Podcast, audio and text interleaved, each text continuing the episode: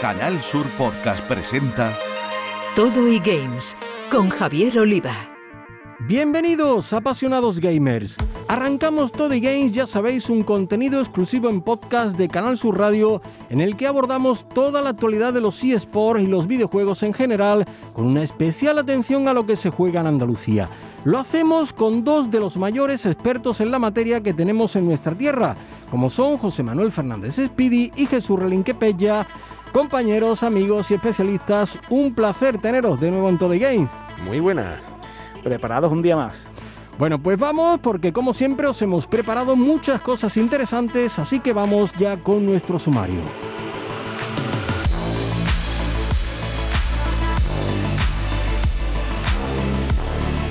Os traeremos todo lo que vimos y escuchamos en el gran evento en Andalucía de los eSports, la final de la Superliga de League of Legends que ha acogido Sevilla para que sintáis lo que es un auténtico espectáculo.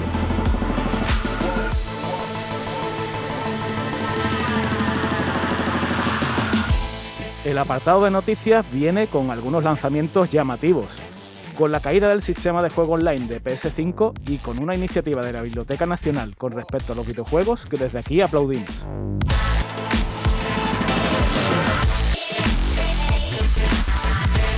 Vamos a conocer a Viva Games, un estudio de videojuegos sevillano surgido de la Gran Genera Games tras su venta a una multinacional americana y que trabaja en unir fuerzas para crear un gran hub de videojuegos en Andalucía. Nos lo contará su producer, María José Carrasco.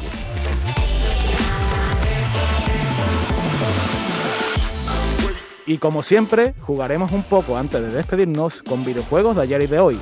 Esta vez lo haremos con Martha is Dead y con el retro muy nuestro Super Tirititran. En Canal Sur Podcast, Todo y Games con Javier Oliva.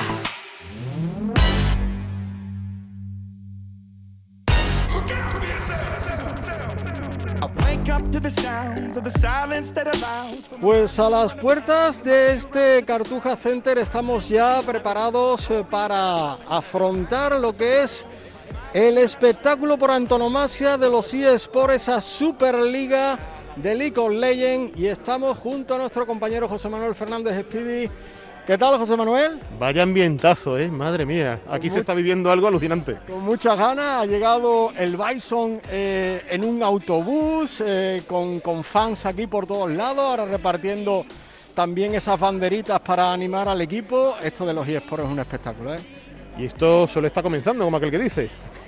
Bueno, pues vamos a acercarnos también a los aficionados. Aquí vemos. eh, Hola, ¿qué tal? Muy buena. De Giants, del De equipo de, Giants. de Málaga. Efectivamente. Bueno, pero viene a, a ver el espectáculo, ¿no? venimos De, con la Bison, final. venimos con Bison, efectivamente. Aunque no haya podido ser para Giant, pero bueno, eh, la final va a estar divertida. Bueno, se busca el sucesor de Giants, realmente. Eh, sí, pero bueno, eh, más bien la sorpresa. La final, yo creo que la palabra sería la se busca la sorpresa. Esta final. Que disfrute del espectáculo. Muchas gracias.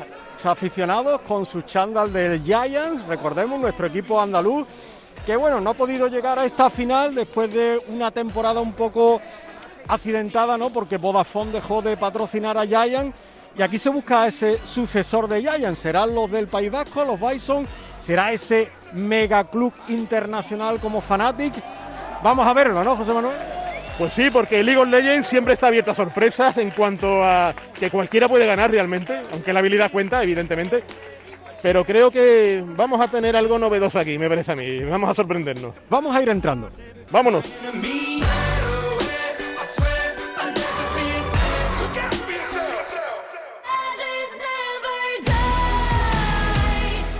Y en esta final de la Superliga teníamos que estar con el equipo andaluz, con el Giant, sobre todo porque además es todavía, porque no conocemos todavía aún quién ha sido el ganador de, de este split de, de primavera, son los campeones todavía. Y estamos con David Alonso, con Lozar, que es su director deportivo. David, ¿qué tal? Muy buenas. ¿Qué tal? Muy buenas. Todavía campeones.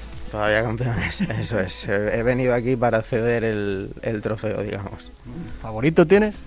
Ah, la verdad diría que Fnatic, eh, Team Queso es el favorito en esta final, pero contra Bisons nunca se sabe, entonces es muy difícil predecir lo que va a pasar. Oye, David, eh, temporada típica, ¿no? Por todo lo que ha pasado alrededor, ¿no? De, de. ¿no? Completamente. O sea, ha sido eh, una muy, muy mala temporada en la que no, hemos- no hemos encontrado nuestra identidad, no nos han salido las cosas en ningún momento. Y bueno, es también un punto de inflexión, ¿no? Es una de esas temporadas en las que pues, un toque de atención, tienes que replantearte todo, hacerte muchas preguntas y, y, pues empezar de cero, digamos, ¿no? Para que los resultados pues no vuelvan a estos resultados no vuelvan a suceder. Porque al menos en playoffs había que estar, ¿no? Sí, por supuesto, pero incluso sabíamos, de en las últimas semanas sabíamos que incluso entrando en playoffs iba a ser muy difícil que las cosas cambiasen drásticamente y que tuviésemos opciones en, en esos partidos. Entonces, no ha sido para nada la temporada que esperábamos. ¿Cómo te planteas? Eh, este split de verano que viene ahora, cambios eh, de jugadores, cambios en la estructura, no sé cómo, cómo lo planteas en Yaya. Pues estamos justo trabajando en eso ahora mismo. Hay muchos eh, cambios que queremos realizar, algunos en nuestros procedimientos internos, otros también más a nivel pues estructural de cómo pues jugamos el juego, cómo un poco entendemos el, el juego ahora mismo, cómo lo debemos jugar. Y evidentemente pues no descartamos ¿no? la posibilidad de, de hacer cambios para pues volver a estar en la posición que nos pertenece. La salida también del gran patrocinador de, de Vodafone ha supuesto algo para, para el equipo. No, en absoluto. O sea, nosotros a día de hoy somos, eh, con Vodafone o sin Vodafone, uno de los clubes, eh, si no el club con, con mayor presupuesto en la competición. No tiene absolutamente nada que ver. Han llegado otros. Por supuesto, además, ¿no? Eso, por supuesto. Podemos decirlo. Y los que están por llegar también, ¿no? Burger King creo que es el último o el penúltimo, no sé, tú me dirás. Correcto, Burger King ha sido pues nuestro último acuerdo de patrocinio, la verdad, muy contentos, evidentemente, es una marca importante, ¿no? Y, y, bueno, con suerte esperamos también poder anunciar pues nuevos patrocinadores en, en los próximos meses.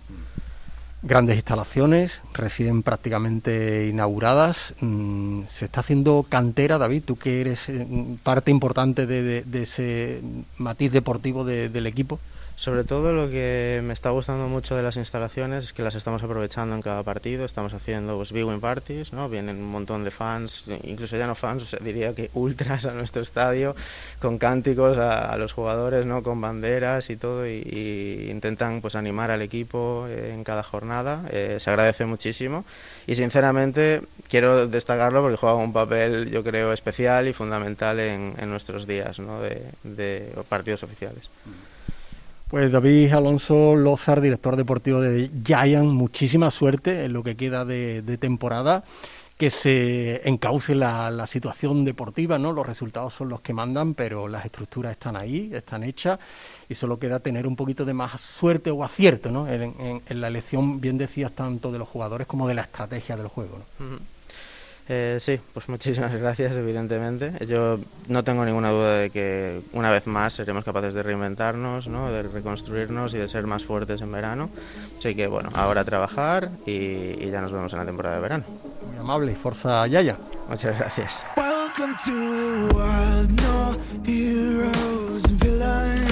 Pues eh, vamos a hablar con Jordi Soler, el CEO de esta liga de videojuegos profesional que ya tuvimos en Todo Games y lo tenemos aquí en esta gran final en Sevilla para que nos cuente sobre todo cómo la ha cogido Sevilla y cómo se va a desarrollar eh, este, este evento.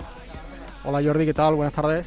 Muy bien, ¿cómo estás? Bueno, ¿cómo les ha cogido Sevilla esta final de la Superliga? Como siempre Sevilla, fenomenal, ya he visto gente ya a las 4 de la tarde haciendo cola, encantados, encantados como siempre. Y volver a este escenario. Volver a ese escenario, que es un sitio maravilloso, veréis ahora cuando entréis que es un auditorio perfecto para este tipo de eventos, encantados. Próxima hay que ampliarlo, ¿no? Bueno, pues hay que ampliarlo, sí, sí, a ver si, a ver si crece el auditorio, nos encantaría, tenemos que verlo, sí. Vamos a buscar otras opciones para, para que quepa más gente, porque lo vendimos todo en nada, en, en semanas.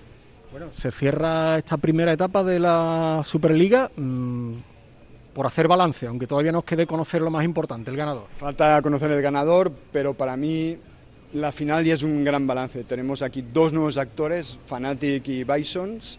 Es verdad que Fanatic es Fanatic Team Queso, pero al final para mí es, es la, bueno, la demostración de, de esta apuesta que hemos hecho por nuevos miembros en esta liga que bueno, me parece maravilloso que hayan llegado a la final nuevos actores con nuevos proyectos y que, bueno, con cada uno con sus presupuestos y, su, y su, su forma de trabajar, pero me parece una final maravillosa, con alternativa a las que teníamos y que gane el mejor.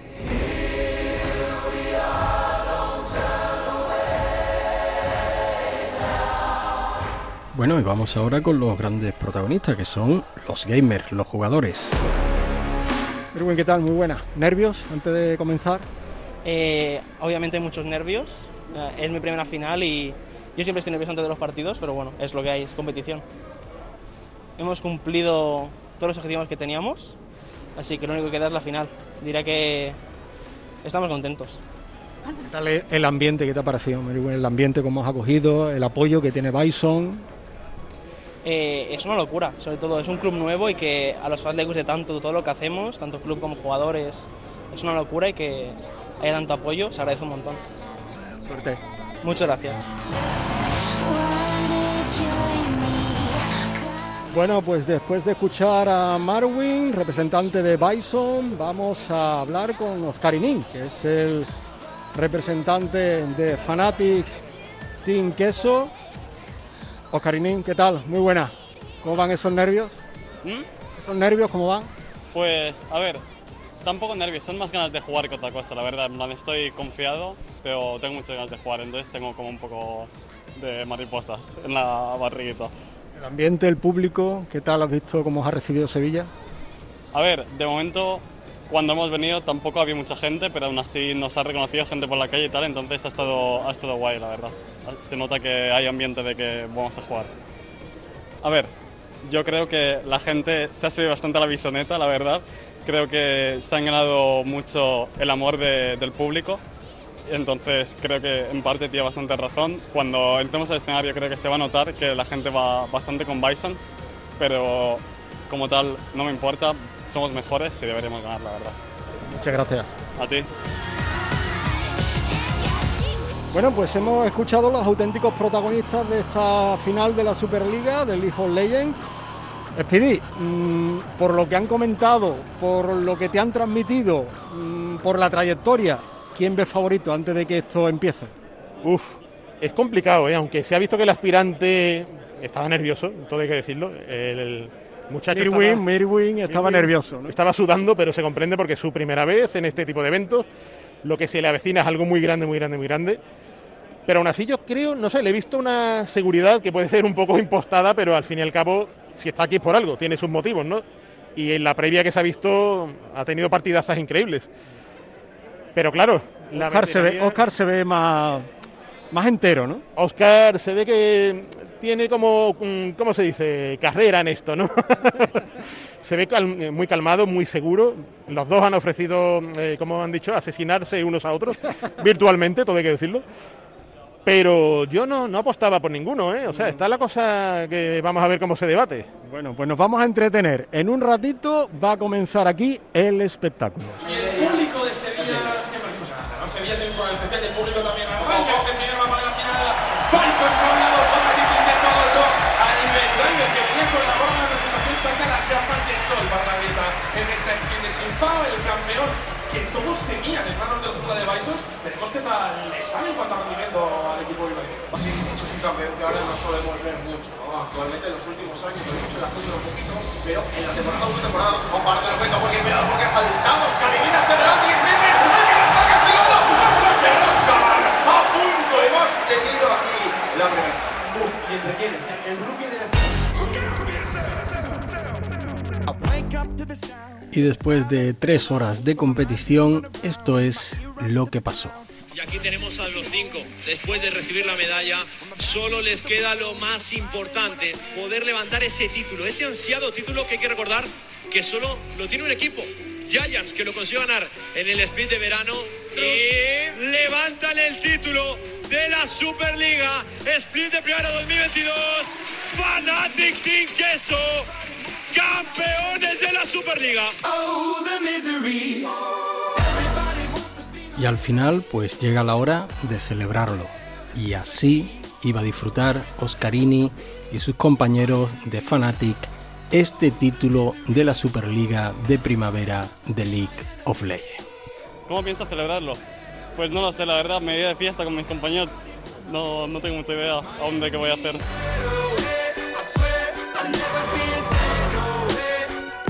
My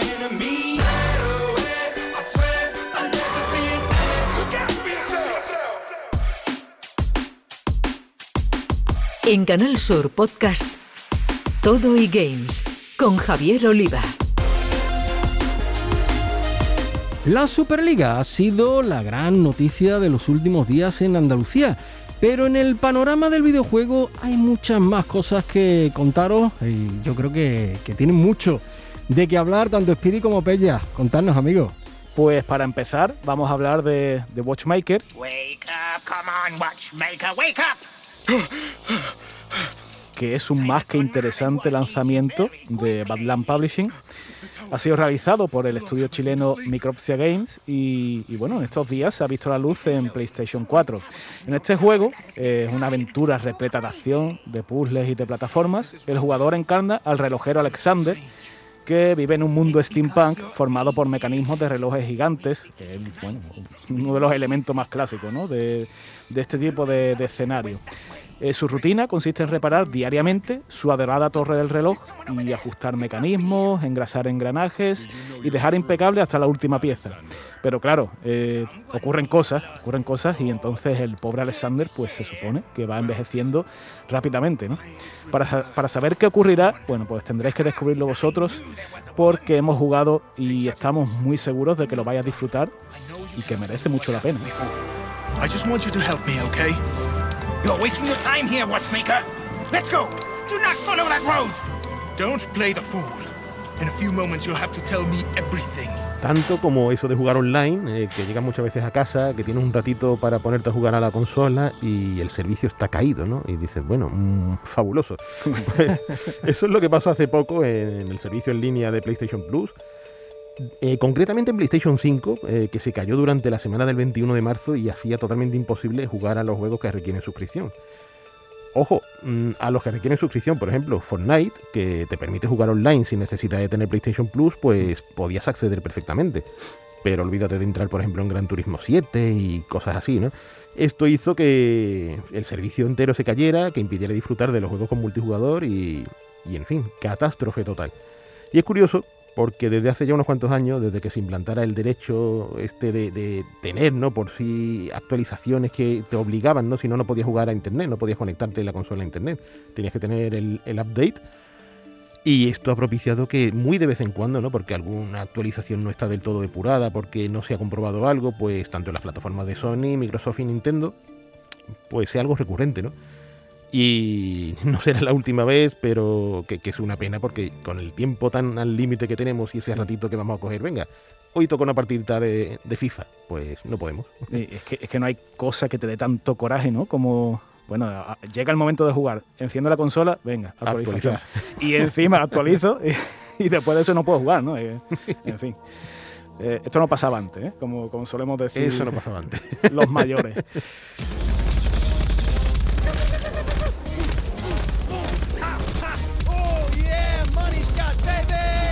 Eh, bueno, pues hace algunas semanas, eh, cambiando un poco de tercio, ha salido un título que se trata de la tercera entrega de una saga de juegos de disparos en primera persona que se titula Shadow Warrior. En este caso, eh, Shadow Warrior 3, desarrollado por Flying Wild Hog. Bueno, pues es un juego que no esconde sus cartas en ningún momento. ¿no?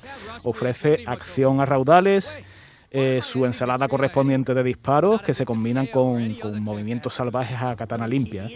Nada de, bueno, voy a pensarme lo que hago, estrategia sesuda, voy a buscar mi cobertura, voy a usar sigilo, nada. Aquí es todo a saco, ¿no? Prevalece la acción. Y tiene ese aroma tan especial a los first person shooters de antaño, esos primeros Doom, esos primeros Quake, o por ejemplo ese Duke Nukem 3D, que ya que aquí tenemos también en este juego, en este Shadow Warrior, un protagonista muy socarrón, que no para de hablar, pues bueno, de alguna manera lo podemos comparar quizá con, con el bueno de Duke, aunque claro, estamos hablando de un protagonista muy difícil ¿no? de, de repetir. Bueno, si está en la línea de las dos anteriores partes, seguro que será un buen juego. ¿eh? Divertido. Pues por último, creo que es genial comentar el hecho de que la Biblioteca Nacional estará a partir de ahora obligada a conservar una copia de todos los videojuegos desarrollados en España. Esto será como parte del patrimonio cultural de nuestro país. Esto es algo muy gordo. Esta iniciativa de reforma, pues, eh, de, de las funciones del depósito legal se aprobó por la Comisión de Cultura del Congreso de los Diputados y será un proyecto de ley eh, que considera necesaria la identificación y conservación de todos los videojuegos. Una vez se apruebe eh, en el Senado, se ratifique, pues tienen que ser remitidos todos los juegos que se hagan en el depósito legal. Eh, se conservará una copia digital y si puede ser física, que ya sabemos que esto puede ser más complicado, depende de hasta qué punto miremos al pasado. Y, bueno, que sin duda pues es un movimiento de significativa importancia de cara a la preservación del videojuego y su conservación como patrimonio cultural. Oye, muy importante para que no pase cosas como las que hoy día siguen pasando, ¿no? Que todavía hay dudas de cuál fue el primer videojuego comercializado en España, ¿no? Y tal, que... Bueno, que, eh, en verdad, en verdad duda no hay, pero se sigue diciendo lo mismo de siempre, que se, se habla siempre de la pulga como el primer videojuego Mm. español y no, no lo es, no lo es. Es el amigo Destroyer. Ah, bien, bien, nos íbamos a quedar con, con la Con duda. la duda, no, no, he, he hecho pausa dramática.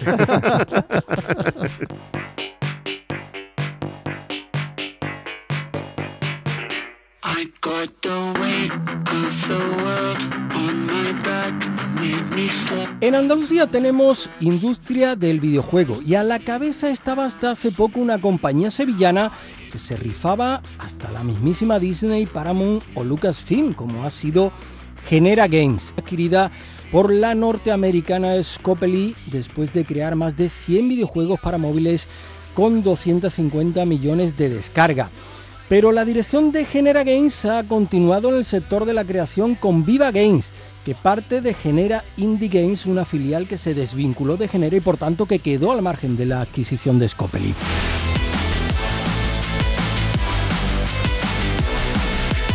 Todo y Games. Hemos invitado a uno de los nombres propios de esta compañía, María José Carrasco, producer de Viva Games. Hola, buenas tardes. ¿Qué tal? Pues encantado de tenerte y ya tengo a Peja y Speedy deseando saber más cosas de Viva Games. Preguntad, tirarle. dale, dale. Bueno, María José, lo primero de todo, eh, bienvenida a Todo de Games. La primera pregunta eh, es lógica, ¿no? Queremos que nos hables un, un poco de, de Viva Games, de, de lo que hacéis eh, a diario, un poco de también cómo, cómo surgió, ¿no? Eh, como lo que, lo que ha comentado Javier antes, aparte de Genera Games, y, y bueno, y tu función como producer en, en la empresa. Bueno, pues mm, como he comentado al principio, ¿no? Viva Games, lo que ahora Viva Games antes era Genera Indie Games. Empezó siendo una rama, un estudio dentro de la propia compañía de Genera. Y lo que hacíamos era, pues, captar estudios indie, publicar juegos que no tenían el peso, no estaban en ese momento con el peso que llevábamos nosotros en Genera, que trabajábamos con marcas grandes, pero queríamos darle oportunidad a estudios más pequeños. Y demás, entonces empezó por ahí con la idea. Curro Rueda, que es el actual CEO de la empresa, que fue en su momento el de General Game, que seguimos con él, tuvo esa idea de intentar ayudar e intentar mover eso, ¿no? El, que la empresa pequeña, tanto en Andalucía como en general en España, tuviese movimiento y tuviese soporte. Y empezó siendo una cosita chiquitita, tres, cuatro juegos, dos estudios, tres estudios, y a día de hoy somos el ciento y la madre. La verdad que tenemos varias empresas ya formadas, tenemos estudios a los que se le está invirtiendo dinero. Eh, la verdad que a mí me pareció, cuando yo conocí el programa, me pareció una iniciativa muy buena por parte de la empresa, porque al final siempre las empresas grandes se centran en ser más grandes y aquí lo que la idea de Viva es hacer de estudios pequeños empresas. O sea, darle visibilidad a esa gente que está en su casa, encerrada, en, tirándose 15 horas programando delante de un ordenador sin tener ni siquiera dónde ni cómo publicar. Y, y- a este respecto, María José, eh, sabemos que Viva Games está promoviendo una alianza empresarial entre Sevilla y Málaga con la idea de crear el mayor hub de videojuegos en España. Eh, lo cual, eh, al respecto de ayudar precisamente a todos esos desarrolladores indie que están ahí intentando sacar su producción, pues es una maravilla. Eh, ¿Qué puedes contarnos acerca de este proyecto tan ambicioso? ¿Qué, qué puedes decirnos? Pues la verdad que mm, surgió de una idea que tuvieron ahí por- con una con el- una empresa de Málaga que es la EVAD, que es una universidad de videojuegos. Y se empezó ahí, José, Miguel, José y mi curro siempre han querido tener eso, ¿no? Hacer más grande, que se vea el videojuego en Sevilla, que se note que estamos aquí y que hagamos que todos los videojuegos, que seamos referentes en Sevilla, en Andalucía, en España, que seamos Sevilla referentes, tú sabes, sevillanos y su Sevilla y sus cosas, ¿no? Que seamos en Sevilla referentes de- en el mundo del videojuego. Y la verdad que me parece una idea muy bonita también porque va a juntar mucho, vamos a intentar abrir muchas oportunidades, muchos puestos de trabajo, vamos a intentar tirar para adelante y conseguir lo más grande que podamos hacer ahí. Como, como decían en el 1, 2, 3, hasta aquí puedo leer, ¿no? Exactamente.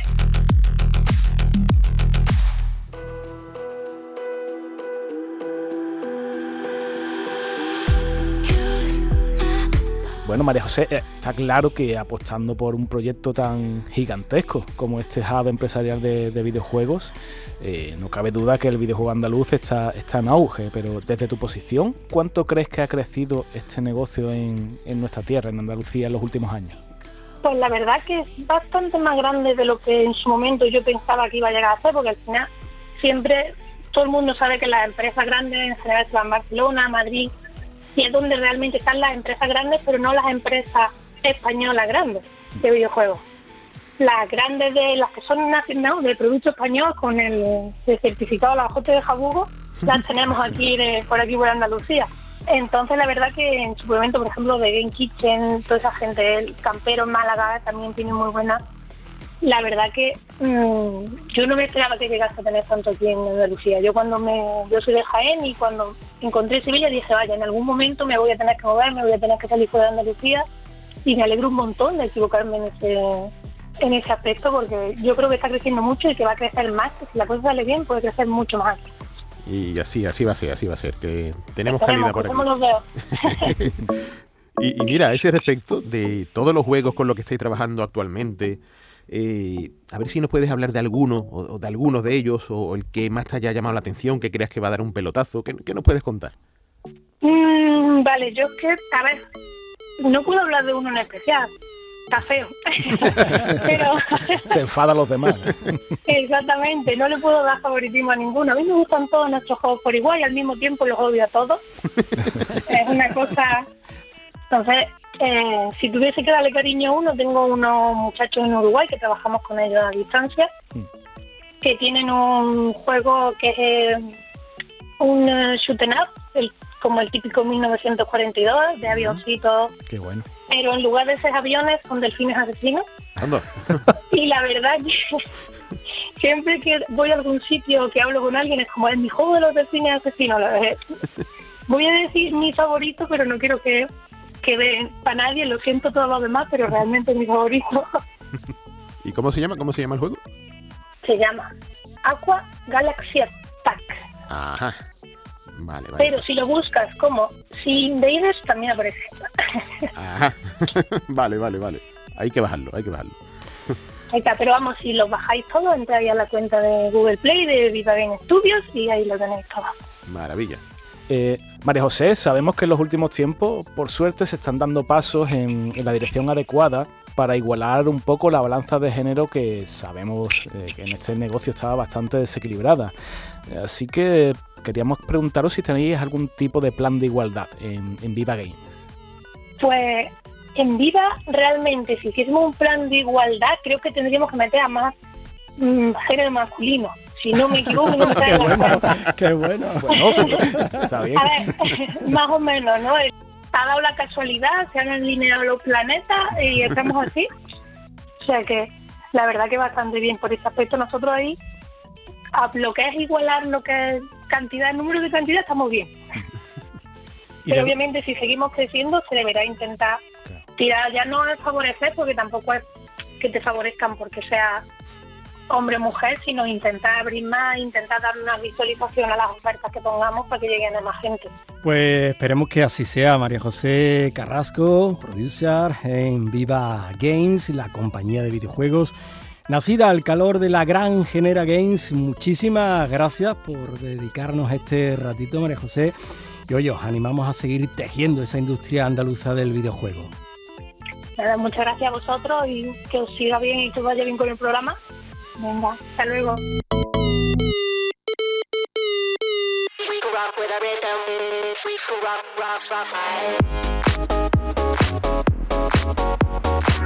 Y no nos vamos sin jugar un poco, que es de lo que se trata. Y vamos a hacerlo mm, con qué, compañeros. Pues tocamos un juego nuevo, que va a ser eh, aquel del que os voy a hablar, que es Martha is Dead, y el particular juego super gaditano Super Tirititran. Mira, me esforzan en pronunciarlo. ¿no? Ya ha salido bien, ha salido bien. Pero bueno, vamos primero con lo jovencito, lo nuevo, lo fresquito, que es Martha is Dead, que es un juego que, bueno, su título ya es evocador en cuanto a las intenciones, ¿no? Marta está muerta, ¿no? Es como que, que chungo. Y la cosa es que en sí el juego trae bastante polémica porque ha llegado a, hacer, a, a censurarse, ¿no? Para, de cara a su salida en las plataformas PlayStation.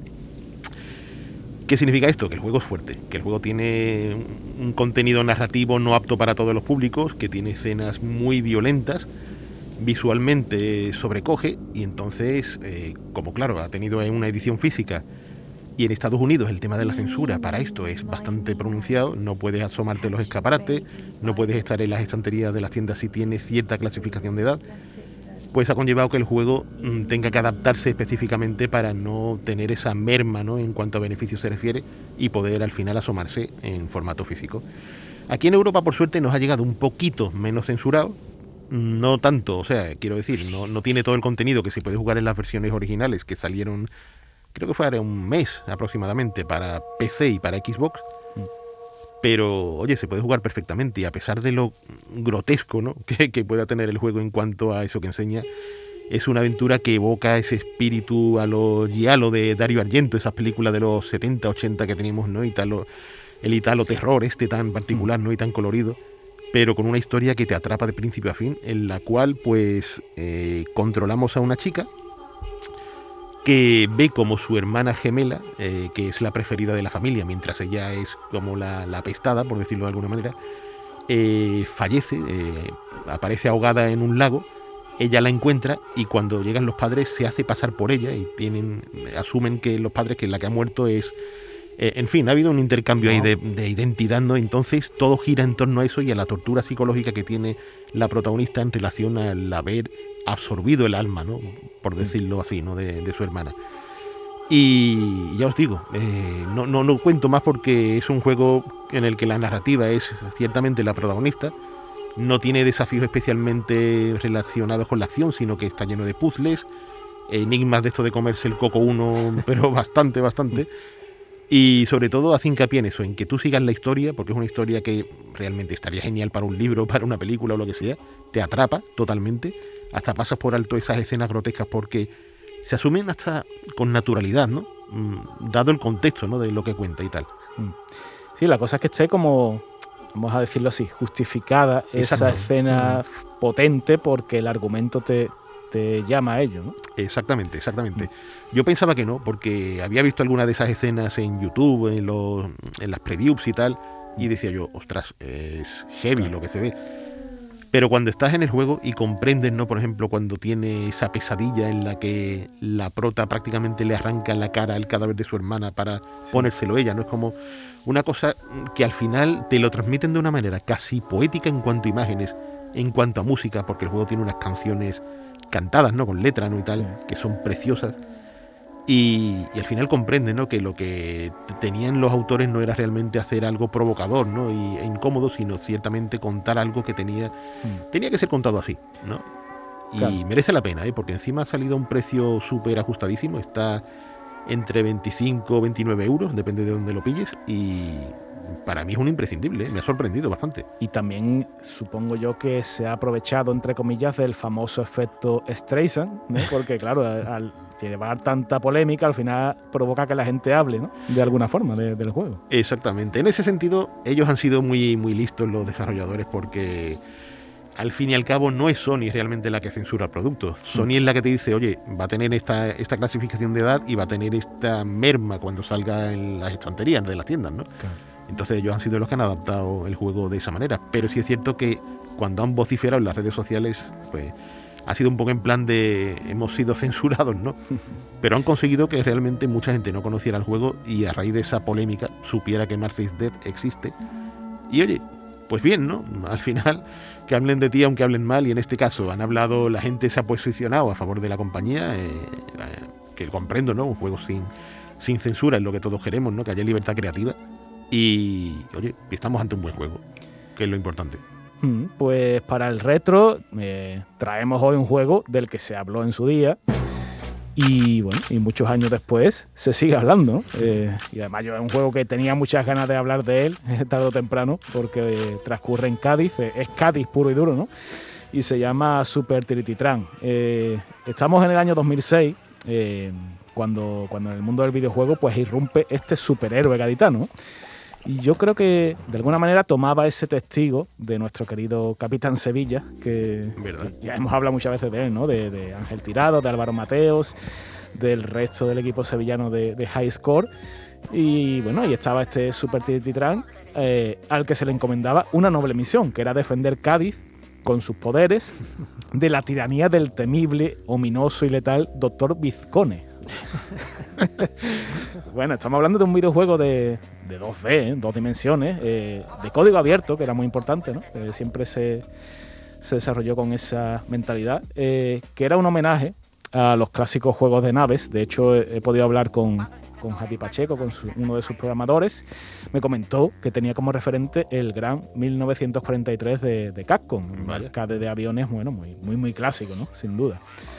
Pero claro, aquí no teníamos aviones, eh, ni estábamos sobre las aguas del Pacífico. No, no, estábamos en la ciudad de Cádiz, recorriendo paisajes y entornos, bueno, como la Playa Victoria, la Barriada de la Paz, la Caleta, por supuesto, el Puente Carranza, las Puertas de Tierra, en fin, eh, sitios en claves muy, muy icónicos, ¿no? Eh, manejando un héroe que iba de verde, que era capaz de volar, de volar con, con una capa morada, quizás una referencia ¿no? al, al pendón de la ciudad, y que lucía unas botas de agua amarillas eh, como las de su equipo de fútbol, con, con guantes muy propios a, a juego, ¿no? de guantes de esto de, de fregar platos. ¿no? Era, era muy, muy paródico, evidentemente, una idea de Canino Studios, eh, como hemos dicho, programado por, por Javier Pacheco, con un diseño de, de Jesús Carrasco y una banda sonora que compuso, bueno, pues eh, Chano Olores.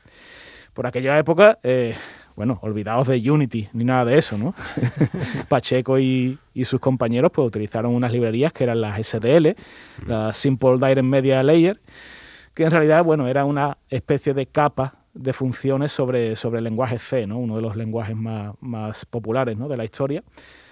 Y, y, bueno, os animo desde aquí a buscar vídeos en, en, YouTube para ver cómo era el juego porque merece la pena. ¿no? Eh, podemos escuchar mientras jugábamos pues efectos de sonido muy, muy característicos.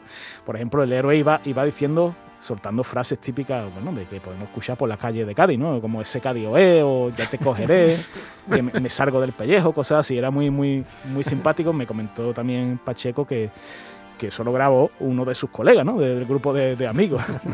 y quedó, quedó bastante, bastante bien.